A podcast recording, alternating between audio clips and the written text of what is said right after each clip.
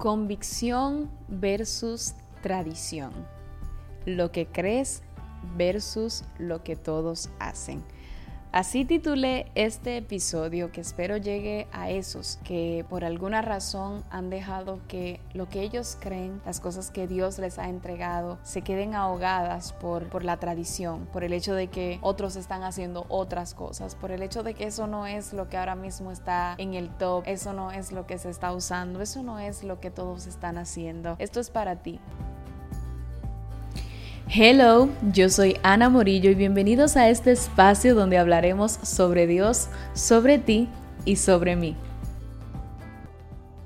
Para ti que te has dejado ahogar en la tradición, que eres como ese pez está dentro del agua y está nadando junto con todos, pero como la corriente lo está guiando, está ahí, pero realmente no está nadando, solamente se está dejando llevar por la corriente, pero no está haciendo el ejercicio de nadar. Si tú eres ese pez, pues te recomiendo que independientemente de donde la corriente esté guiando las cosas, te salgas de la tradición y empieces pues a actuar por tus convicciones, por lo que Dios te ha entregado, porque no quiero hablarte de unas convicciones basadas en tu emoción, sino más bien en eso que has recibido en ese sueño que tienes en el corazón, en eso que dices, yo quiero hacerlo así, aunque no todo el mundo lo esté haciendo así, vamos. No dejes que la tradición ahogue tu convicción. Mira qué pasa. Cuentan que el rey de un país lejano en una ocasión se cayó un día de su caballo y se rompió las dos piernas. A pesar de disponer de los mejores médicos, ninguno consiguió devolverle la movilidad. No le quedó más remedio que caminar con muletas. Debido a que era una persona orgullosa, mandó a publicar un decreto oficial en el cual obligaba a todos los habitantes a llevar muletas. Las pocas personas que se rebelaron fueron arrestadas y condenadas a muerte. Desde entonces, las madres enseñaron a sus hijos a caminar con muletas en cuanto comenzaban a dar sus primeros pasos. Y como el monarca tuvo una vida larga, muchos habitantes desaparecieron, llevándose consigo el recuerdo de los tiempos en que se andaba sobre las dos piernas. Años más tarde, cuando por fin murió, los ancianos que todavía seguían vivos intentaron abandonar sus muletas, pero sus huesos frágiles y fatigados se lo impidieron. A veces trataban de contarles a los más jóvenes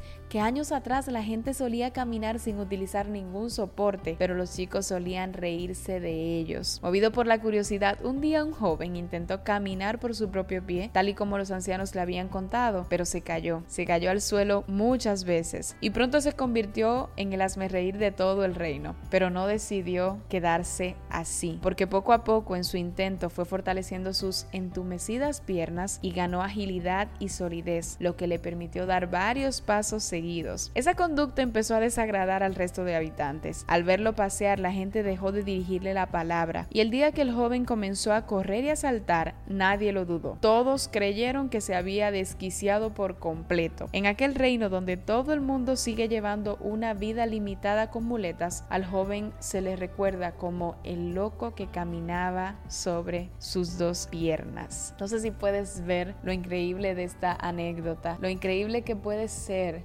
nosotros dejarnos llevar por una tradición, lo increíble que puede ser nosotros dejarnos llevar porque así lo están haciendo todos o porque Simplemente si yo hago algo diferente puedo ser ese al que no apoyan, al que dejan de, consumir, al que dejan de, de, ver. Y te lo digo esto también a ti que quizás en algún momento has pensado compartir lo que Dios ha hecho contigo, compartir lo que tú sabes, lo que has aprendido acerca de Dios. Si estás convencido de que eso es de Dios, compártelo. Compártelo sin importar quién pueda consumirlo y quién no. Porque nosotros no somos una papeleta de 2000 que le vamos a caer bien a todo el mundo. No, incluso la Biblia dice, o sea, ustedes por seguirme a mí, van a ser odiados por el mundo. Así que a nosotros no debería de preocuparnos cuando nos odien por nosotros compartir nuestras convicciones que son filtradas en la palabra de Dios, sino más bien debemos de decir, bueno, en la Biblia está, esto iba a pasar. Deberíamos de preocuparnos cuando caigamos demasiado bien, porque realmente si estamos cayendo muy bien es porque estamos quizás tratando de, de simpatizar con todos. Y a veces el mensaje de la palabra no es un mensaje que simpatice, es un mensaje que duele, que confronta y eso trae pues retorno. Ahora bien, esto aplica también para tu vida profesional. Si eres de los que tiene un sueño, que cuando dices, bueno,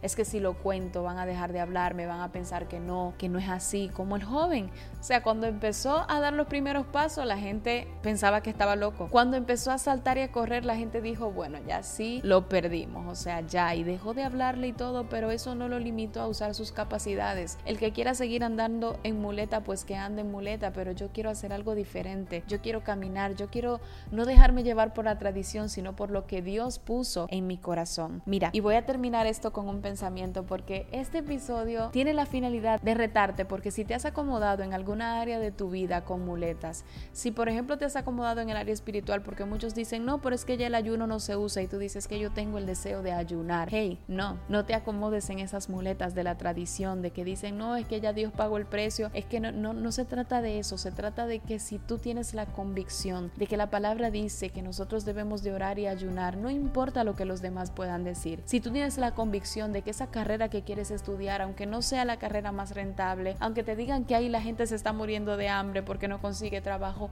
si Dios te dio el go, no, no uses unas muletas, no tomes las muletas que las demás personas te quieran dar para limitar tus sueños, para limitar tu ministerio, para, para limitar el depósito de Dios en ti, no las tomes. Renuncia a esas muletas si ya las tomaste y empieza a caminar por convicción y no por tradición ni, porque, ni por las muletas que los demás quieran ponerte a ti. Miren, en algo que estaba leyendo decía la siguiente frase, apuntemos a la luna porque de ese modo tal vez le demos a alguna estrella. No siempre en todo lo que emprendamos, en todo lo que hagamos, quizás nos va a ir de la mejor manera, no siempre vamos a acertar, pero créeme que es mejor apuntar y lanzar a quedarte con las flechas guardadas toda tu vida y luego sentir como que wow, no hice nada. Es mejor apunté y apunté tanto a la luna que le di a una estrella a decir, no apunté a nada, ni una estrella, ni la luna, o sea, no no te limites. Definitivamente yo creo que Dios tiene mucho para darte, mucho para entregarte. Y si tú caminas conforme al deseo de Él para ti, pues que esa convicción sea lo que te direccione y no lo que los demás puedan decir. Hubo una persona llamada Henry Ford. Esto no es tanto anécdota, esto es realmente una historia de alguien real. Henry Ford fue un visionario que revolucionó la industria y fundó la empresa Ford Motor Company. Tenía unos idearios impresionantes que se resumen en algunas de sus declaraciones así. No temas emprender por temor a fracasar, porque el fracaso es simplemente la oportunidad para comenzar de nuevo, en esta ocasión con más inteligencia. El único error real es aquel del que no aprendemos nada. La visión sin la ejecución solo es una alucinación. Haz lo que Dios puso en tu corazón, porque no hay ningún ser humano vivo que no sea capaz de hacer más de lo que cree que puede hacer. Pero en cualquier proyecto que emprendas, obra con integridad. Integridad significa hacer lo correcto cuando nadie te está mirando. Persigue el auténtico éxito que consiste en hacer más por el mundo de lo que el mundo puede hacer ti. Y a esto yo puedo añadir que persigue el auténtico éxito que es cumplir con todo lo que Dios ha puesto en ti para hacer y hacerlo de la manera que puedas hacerlo sonreír a Él. Te bendigo y espero de verdad que puedas tomar esto que hemos hablado aquí y ponerlo en función a todo lo que tienes en tu corazón por hacer. Nos escuchamos el próximo martes. Muchísimas bendiciones para ti.